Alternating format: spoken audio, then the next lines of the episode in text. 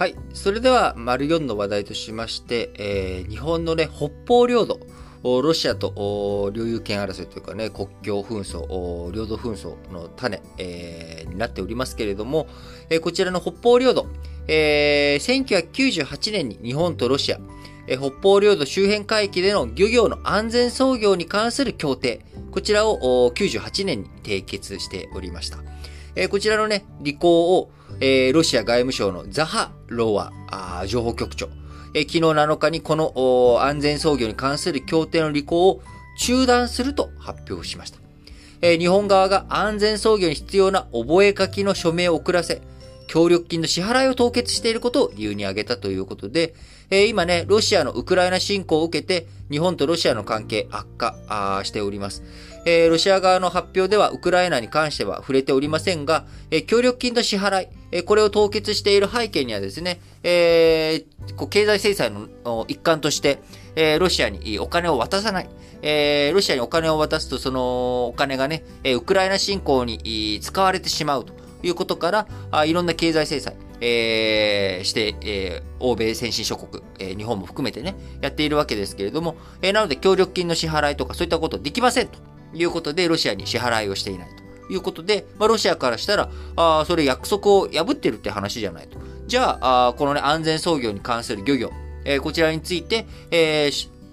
こう、認めないよと、中断するよという、まあ、こういった話になっているわけです。えー、日本のね、やはりロシアとの関係上、一番こう、摩擦の要因というなっているのは北方領土であり、まあ、領土問題を抱えている場所であると。で、えー、そこに、えー、その周辺での漁業、えー、水産資源のね、非常に豊かなオホーツク海とか、そのロシアの北海道の北側、えー、こちらについての漁業、え、これがロシアとの間でね、非常にいつも揉める話なわけです。え、時代を先の遡って1956年、え、日本、当時のソ連と日ソ共同宣言、え、結ぶにあたってですね、え、日本、え、に対するロシア、あソ連ね、当時は。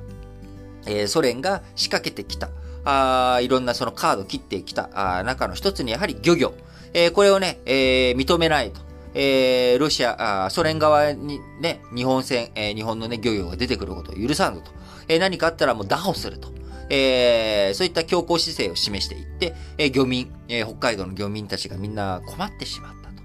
いうこと。まあ、その中で交渉打開、えー、進展させていくために、えー、日本、当時のね、日本政府、えー、今の、おこう、誰だ？えー、河野太郎さんのおじいちゃんかな？えー、河野太郎さんのおじいちゃん、えー、が当時、農林水産大臣やってたのかな？えー、それで、えー、当時、えー、鳩山あ一郎政権の中において、えー、河野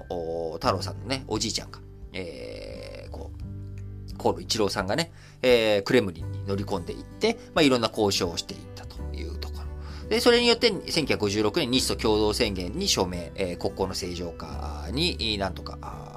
成功して、え、その後日本は国連に加盟することもできたという、まあ、こういった流れだったわけですけれども、まあ、それ以降もですね、やっぱり日本とロシアの関係、え、ソ連の関係、悪くなると、やっぱりこの、国境を接している、領海でね、海で接して、国境を接している北海道での問題というものが非常に大きくなってくる。で、そこでの漁業、どうしていくのか。えー、このウクライナ侵攻始まったところでもね、避けます。鮭とマス、えー、こちらの漁業問題についてもね、あのー、揉めたということがあり、えー、操業が、えなかなか出港ができないと。え漁業のね、解禁日になってるんだけれども、え日本の漁民が、漁に出られないというような、こういった状況に追い込まれてしまっていた。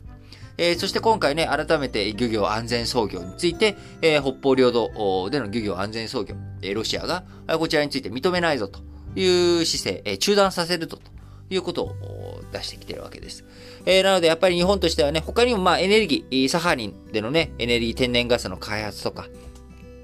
えー、こういったもの、いろいろロシアと、えー、日本、ロシアに対してね、依存とまでは言っていないけれども、やっぱりロシアと協力関係を結ぶことによってメリットを得られていた部分、えー、こちらが失われていってしまうということになる。で、これはね、やっぱ国民全体で、えー、負担をしなきゃいけない部分になっていく。えー、そのね、最前線。えー、ロシアと最前線で向き合っている、えー、北海道の漁民たち、えー、これどういうふうに日本政府として、えー、支援していくのか、サポートしていくのか、あここがね、最大のポイントになっていくのかなと思います。日本がね、えー、ウクライナ問題、えー、ロシアとのね、対立関係、えー、これをどういうふうに動かしていくのか。そのためにはやっぱり、えー、どこかでね、えー、負担が生じてしまう。その負担が、えー、過度に一部の人たちだけに、えー、寄らないようにね、していく。えー、これをちゃんと、えー、公平、公正な状態に持っていくっていうのがやっぱ政府、えー、の役割だと思っておりますんで、しっかりと日本政府対処していってほしいなと思います。